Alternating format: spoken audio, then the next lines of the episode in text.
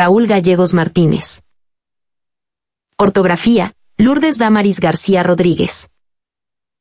Ilustraciones, Andrea Itzel Mercado González.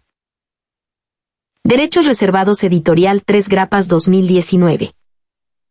El loro que pedía libertad. Esta es la historia de un loro. Que tenía la capacidad de hablar. Desde hace un buen número de años, vivía enjaulado, con su propietario, un anciano el cual le hacía compañía de lunes a viernes, los sábados y los domingos también.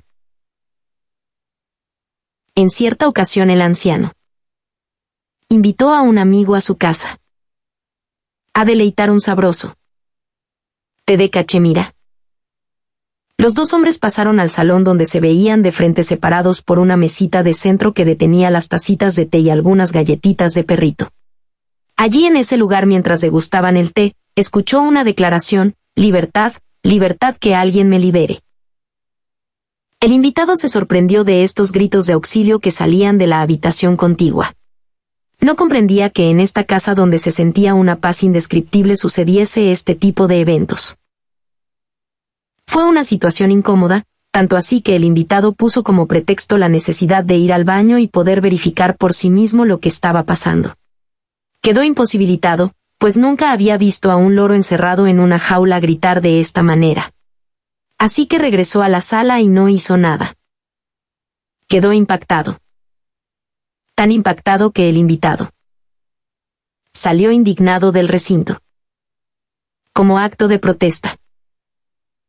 El invitado en cuestión no dejaba de pensar, mal dormía apenas cuchareaba su sopa, caminaba dos pasos y se regresaba uno, vivía con un concepto básico de las cosas, así que decidió resolverlo de una vez por todas, pensó en liberar al loro y ponerlo en libertad.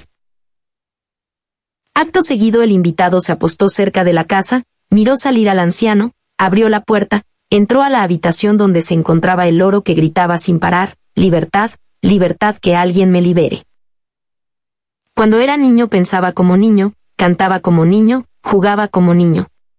Ahora que he crecido me he alejado de las niñerías, ahora subsiste la esperanza, la caridad y el servicio a los demás.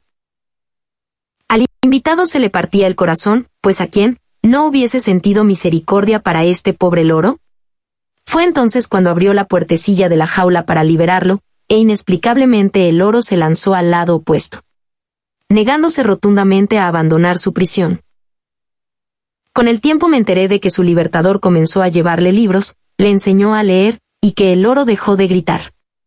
Encontró en los libros las preguntas y respuestas que estaba buscando.